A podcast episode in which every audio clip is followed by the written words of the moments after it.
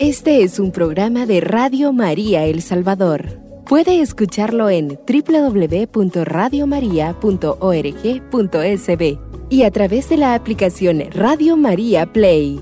Radio María, más cerca de usted.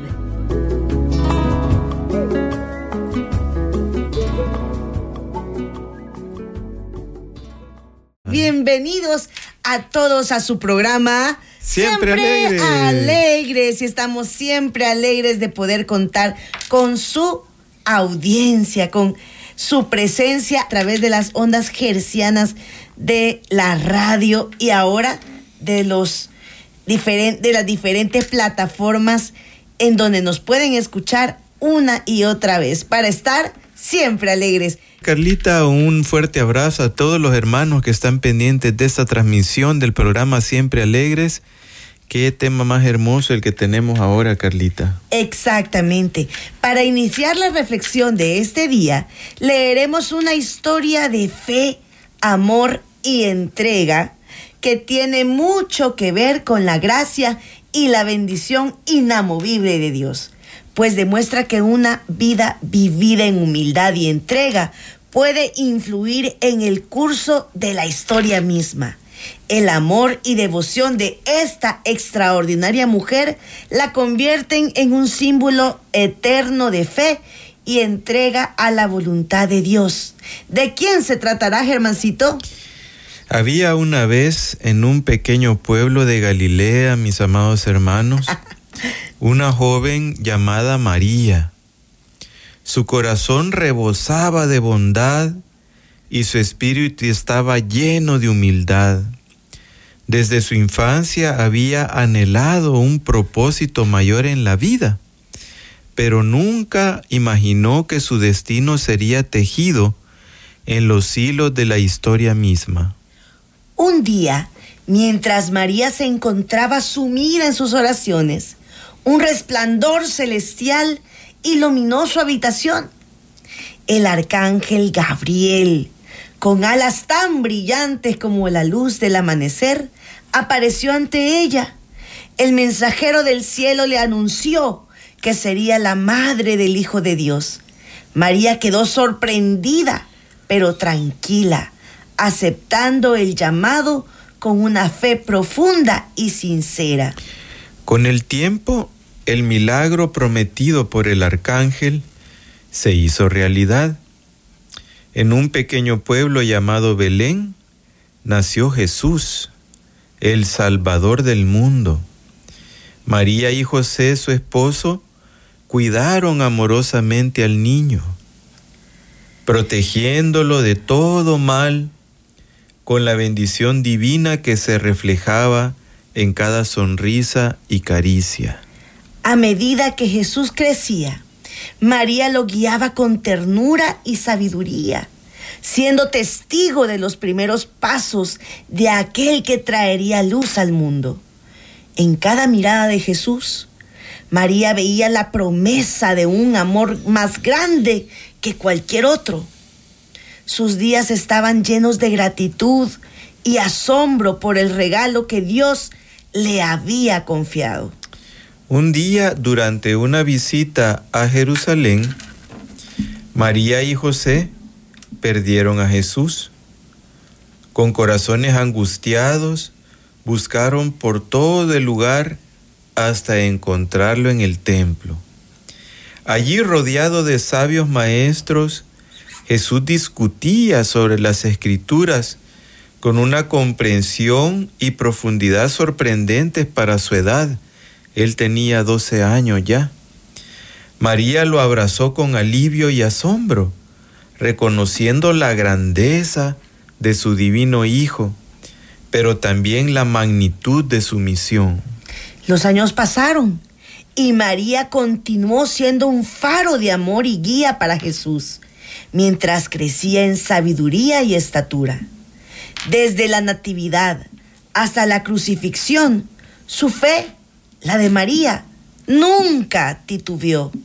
Siempre estuvo al lado de su hijo, sosteniendo el amor maternal en su corazón y confiando en la promesa divina.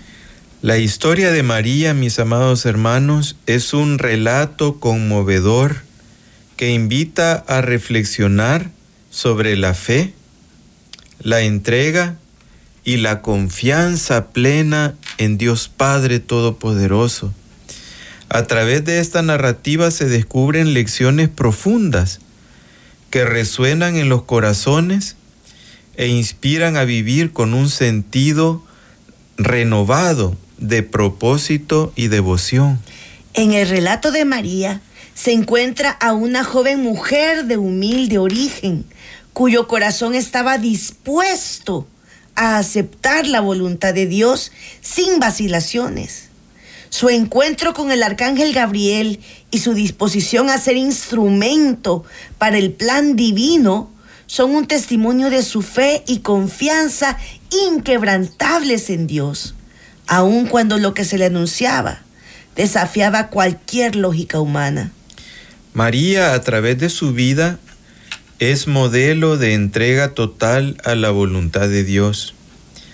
Ella no solo aceptó ser la madre del Salvador, sino que también caminó con fe y devoción al lado de Jesús, cuidando y guiando al Hijo de Dios con amor maternal y profundo respeto por el propósito divino que él representaba. Su viaje desde el nacimiento de Jesús hasta el momento en que lo encontró discutiendo en el templo muestra una constante confianza en la bendición inamovible de Dios. A pesar de los desafíos y las dificultades, María se mantuvo firme confiando en la mano protectora y exaltadora de Dios sobre su vida y la de su divino Hijo. La vida de María resalta en las mentes y en los corazones un mensaje muy importante y trascendental, que la fe no siempre se trata de entender lo que sucede, sino de confiar en aquel que está en control enseña sobre la valentía de aceptar los planes de Dios, incluso cuando no se entiendan completamente. El ejemplo de María es un desafío para seguir adelante con fe, independientemente de las circunstancias. Al reflexionar sobre la historia de María, el llamado es a abrazar la humildad, la entrega y la confianza en Dios, reconociendo que su bendición y amor son inamovibles para aquellos que buscan su rostro y confían en su voluntad. Que la vida de María, mis amados hermanos, sea un recordatorio constante de que en medio de la incertidumbre, del dolor, de la angustia, de la tristeza, de la duda. La gracia divina está siempre presente para sostener y guiar en cada paso del camino a quienes confiamos en que una vez tocados por su mano, nada nunca volverá a ser adverso. En la Biblia hay varios personajes cuyas vidas reflejan aspectos de la bendición inamovible que se observa en la historia de María. Uno de esos personajes es José, que conste, no es el esposo de María, es el hijo de Jacob. Es uno de los antepasados de Jesús, digamos que viene siendo un tío tatarabuelo de Jesús también conocido como José de Egipto, cuya vida se relata en el libro de Génesis de los capítulos 37 al 50 y que a continuación resumimos para ustedes. Había una vez en la antigua tierra de Canaán un joven llamado José. Era el hijo favorito de Jacob pero su relación con sus hermanos no era armoniosa debido a los celos. José era un soñador. Sus sueños parecían predecir que un día sería exaltado por encima de sus hermanos. Esta predicción despertó la envidia en el corazón de sus hermanos, llevándolos a conspirar contra él. Suele pasar. Un día, cuando José fue enviado por su padre para verificar el bienestar de sus hermanos, ellos lo vieron como una oportunidad para deshacerse de él. Decidieron venderlo como esclavo a unos mercaderes que pasaban. José fue llevado lejos de su hogar a una tierra desconocida, Egipto. En Egipto, mis amados hermanos, José fue vendido a Potifar, un oficial egipcio.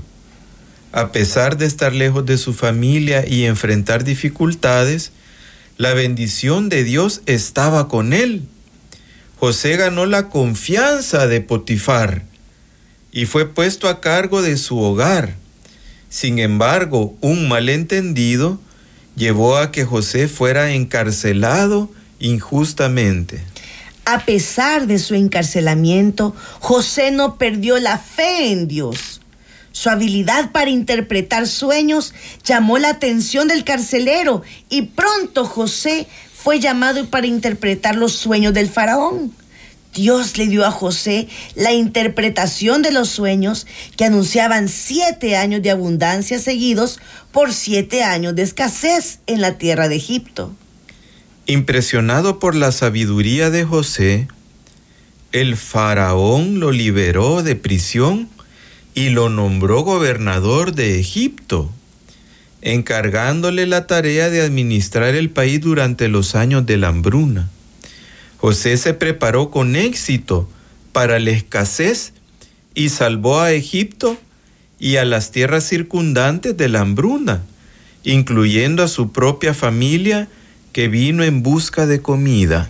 José fue finalmente reunido con su familia, incluyendo a los hermanos que lo habían vendido como esclavo.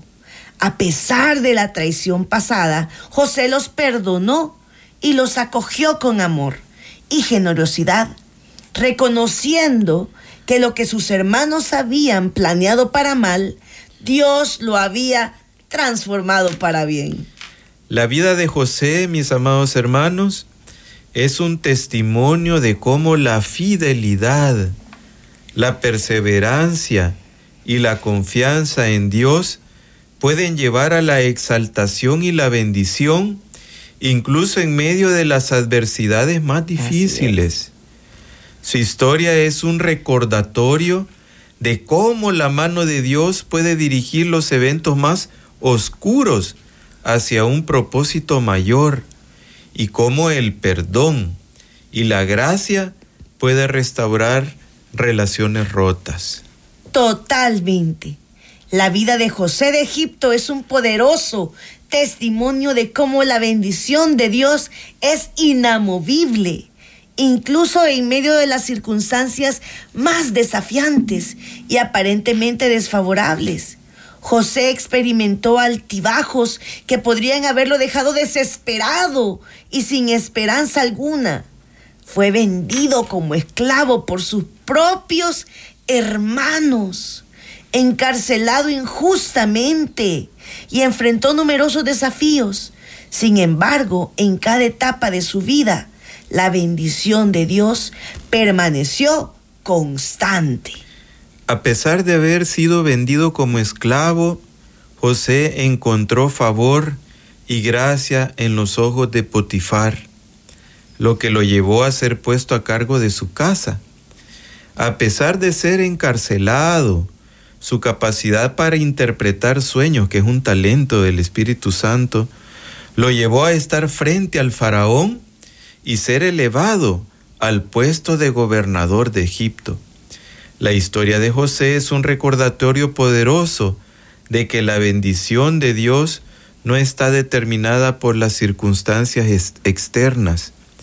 A pesar de los obstáculos y las dificultades, mis amados hermanos, José mantuvo su fe y confianza en Dios.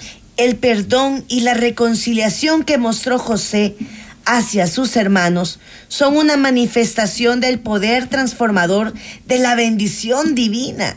En lugar de guardar rencor por el daño que le habían causado, José eligió perdonar y mostrar compasión.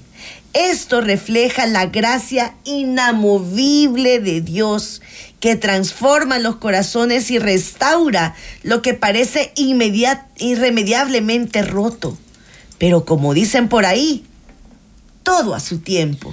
La vida de José nos enseña que no importa cuán desafiante sea el camino, Dios tiene el poder de convertir las pruebas en triunfos y momentos difíciles en oportunidades para su gloria. La fidelidad y la confianza en Dios, como las demostradas por José, nos recuerdan que su bendición siempre prevalece, siendo un faro de esperanza incluso en los tiempos más oscuros de, nuestras de nuestras vidas. Bueno, vamos a nuestra primera pausa.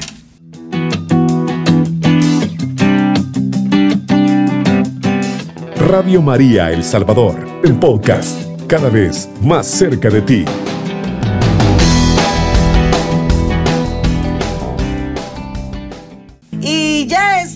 De regreso en su programa Siempre, alegres. Y hoy estamos hablando sobre el tema de la bendición de Dios es inamovible.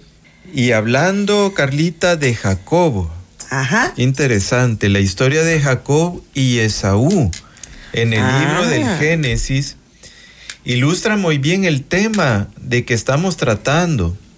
A pesar de las muchas veces erradas decisiones humanas Ajá. y las circunstancias cambiantes, Esaú y Jacob eran mellizos, hijos de Isaac y Rebeca. Desde el vientre materno ya mostraban características muy diferentes. Esaú, el primogénito, era un cazador, diestro y rudo, mientras que Jacob era más tranquilo y se quedaba en las tiendas. Un día, cuando Esaú regresaba hambriento de la casa, Jacob le pidió su primogenitura a cambio de un plato de lentejas. Mira qué astuto Jacob.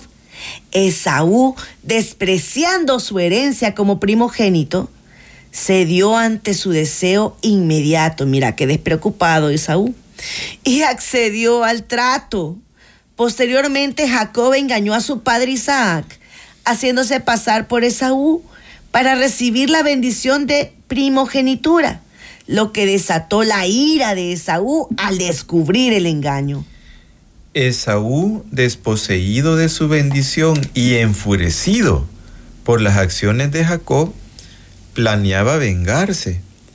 Jacob, temiendo por su vida, huyó y vivió lejos de su familia durante un tiempo. A pesar de los engaños y las decisiones cuestionables, la bendición de Dios sobre la vida de Jacob permaneció constante, inamovible.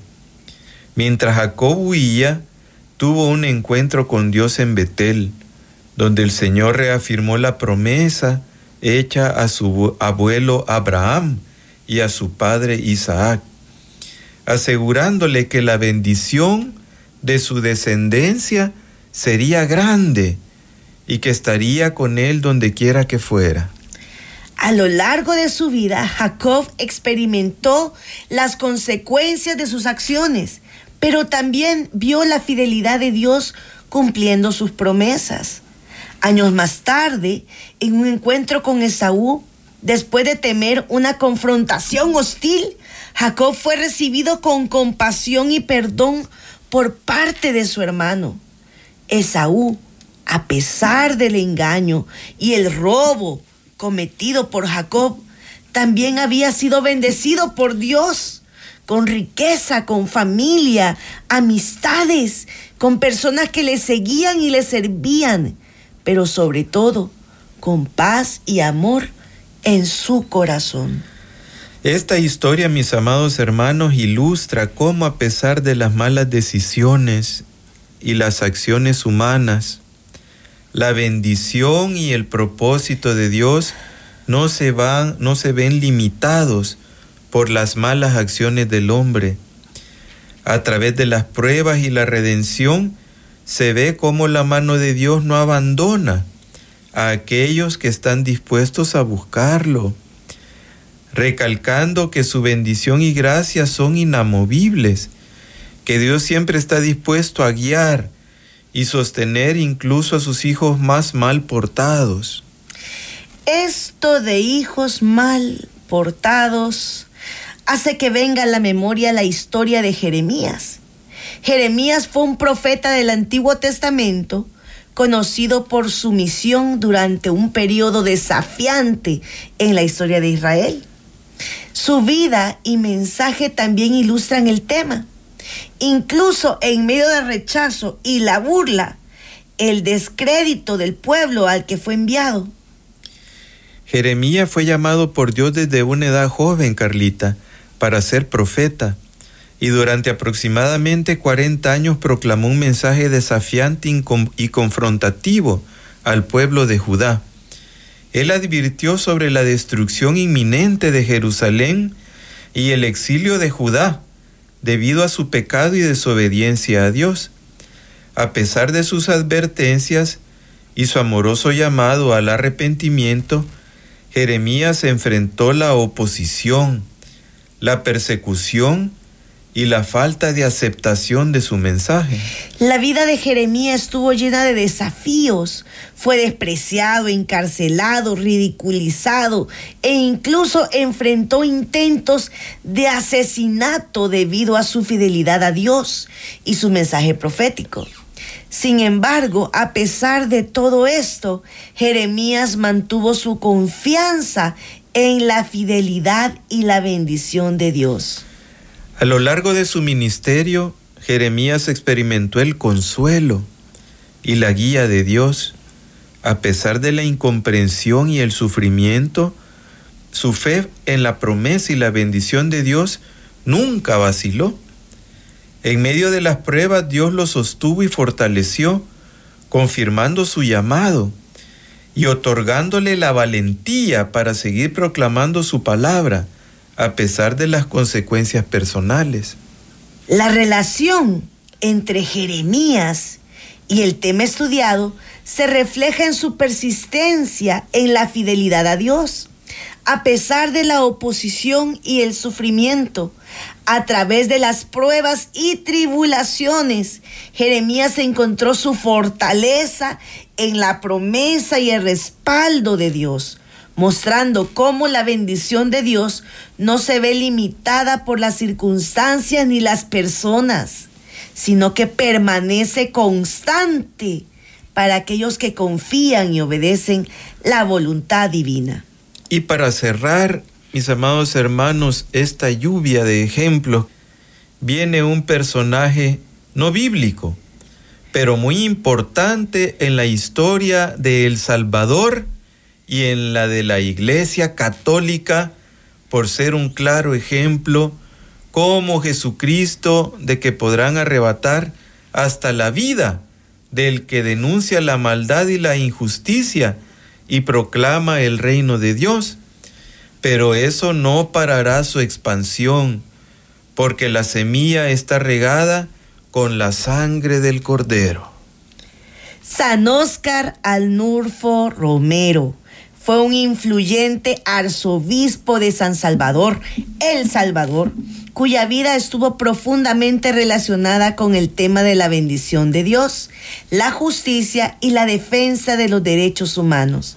Nació el 15 de agosto de 1917 en Ciudad Barrios, El Salvador. Fue ordenado sacerdote en 1942 y ascendió en la jerarquía eclesiástica hasta convertirse en arzobispo de San Salvador en 1977. Inicialmente se le consideraba más conservador, pero su perspectiva cambió drásticamente al presenciar la injusticia y la represión en su país. Romero se enfrentó a una situación política y social muy compleja en El Salvador.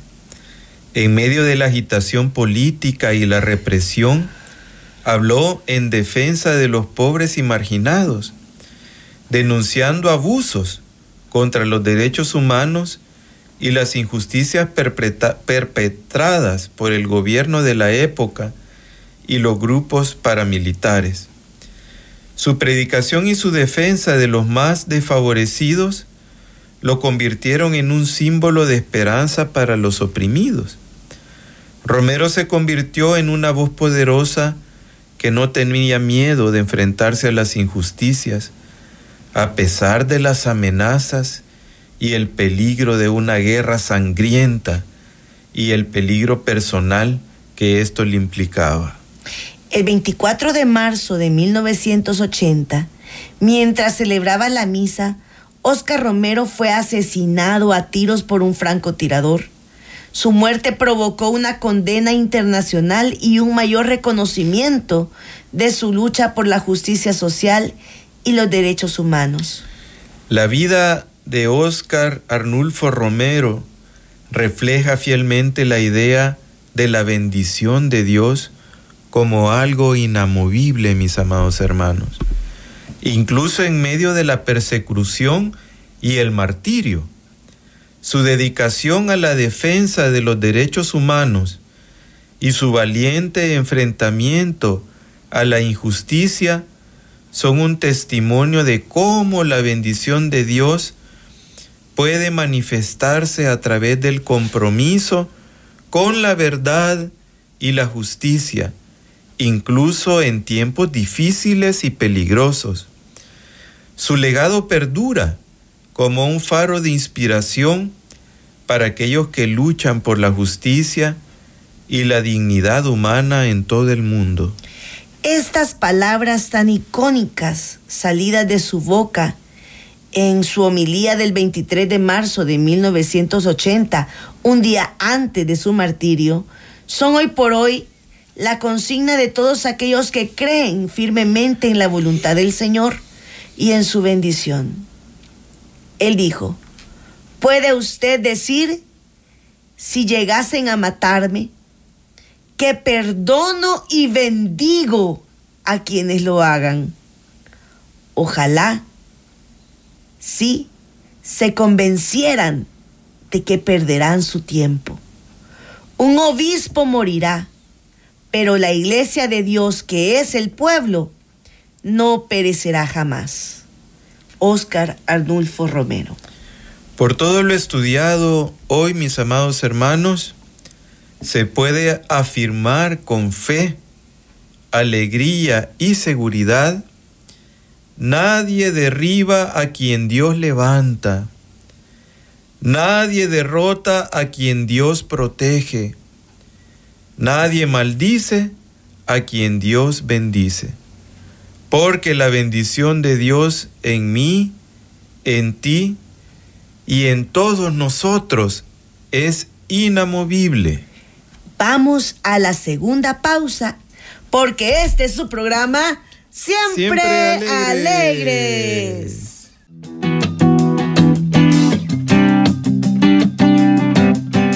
Radio María El Salvador, el podcast, cada vez más cerca de ti.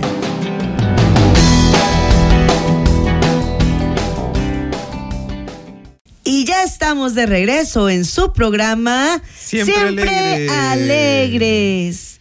Y de verdad, eso es lo que nos invita el programa de hoy a estar siempre alegres a pesar de la tribulación, de la tristeza, de las angustias del día a día, de todos los gelengues que tenemos que pasar. Tenemos que estar siempre confiados en que la bendición de Dios no se va a apartar de nosotros, que siempre vamos a encontrar una solución a ese problema, a esa dificultad, que siempre va a retornar la salud a nosotros, ya sea de una manera o de otra, que siempre va a volver a brillar el sol sobre nuestra cabeza, que siempre vamos a tener para darle de comer a nuestros hijos, para darles estudio, para darles lo que ellos necesitan y que les haga falta. Y si no somos nosotros, Dios va a mandar a alguien que nos ayude. Ese es el tema central que hemos estado viendo hoy el permanecer alegres, el permanecer tranquilos, seguros, estables, porque todo tiene solución. ¿Qué tal? Todos los personajes que, que vimos en Carlita son personas de mucha fe. Así es. Personas que a pesar de, de, las profecías que recibieron, bueno, en el caso de María, un anciano le dijo, una espada atravesará tu corazón, ¿verdad? Y, y, ante ese dolor de ir ella también a la par de su divino Hijo en su pasión y muerte, ella sabía que era un plan de salvación. El Señor se lo reveló de una manera sobrenatural y ella tuvo esa fe. Así es. Otra cosa también importante, Carlita, y que a mí siempre me ha impactado, son esos sueños de José. Ajá. Eh, re recuerdo yo leer en ese libro de que el rey Nabucodonosor llamaba a sus hechiceros para que pudieran dilucidar su sueño y que ellos hacían de todo para tratar de ver ese sueño y no podían revelar bien qué es lo que el, el mensaje El que, de- que daba ese sí. sueño del rey. Y cuando José se lo detalló claramente y que las cosas se, se dieron como José lo había dicho, el rey Nabucodonosor mató a todos esos hechiceros. Fue una decisión bien drástica, pero es parte de lo que, de lo que aconteció en esa historia de José y lo revelador que es también tener un sueño, Carlita. ¿Tú ya has tenido algún sueño donde has sentido la presencia del Señor o que te dice algo el Señor en un sueño? Fíjate que yo sí he tenido sueños, por ejemplo, cuando yo me, me acuesto triste o me acuesto con algún problema, de repente yo le digo al Señor, Señor, contentame, necesito estar tranquila, necesito estar en paz y necesito saber qué hacer. Y de repente, en algún detallito del sueño, el Señor me hace reír o me hace, me, me dice algo a través de, de un personaje de mis sueños, porque yo, tengo sueños muy vividos, ¿verdad? Y, y son sueños muy así como de la vida real.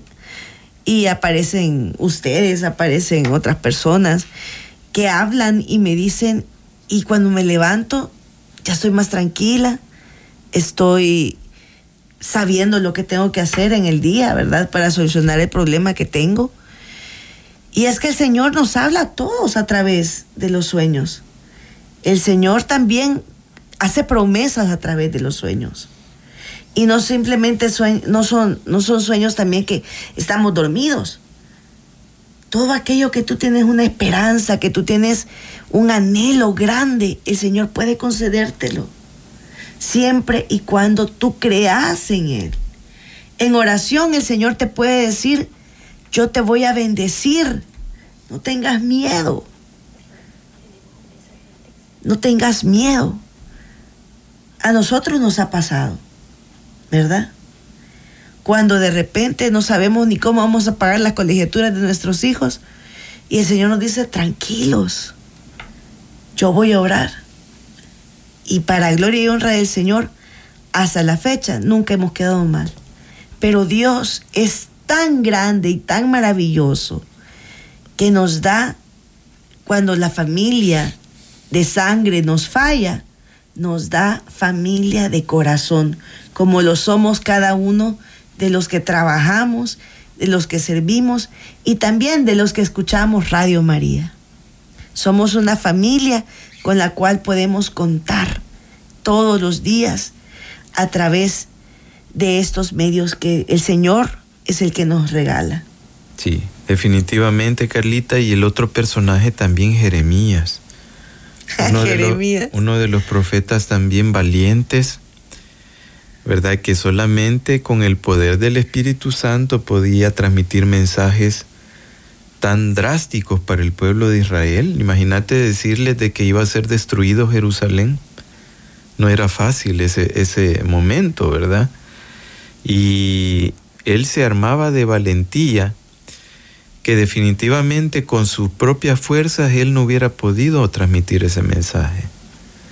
Tenía que recibir inspiración del Espíritu Santo y ser movidos también por el Espíritu Santo para poder transmitir un mensaje de esa manera.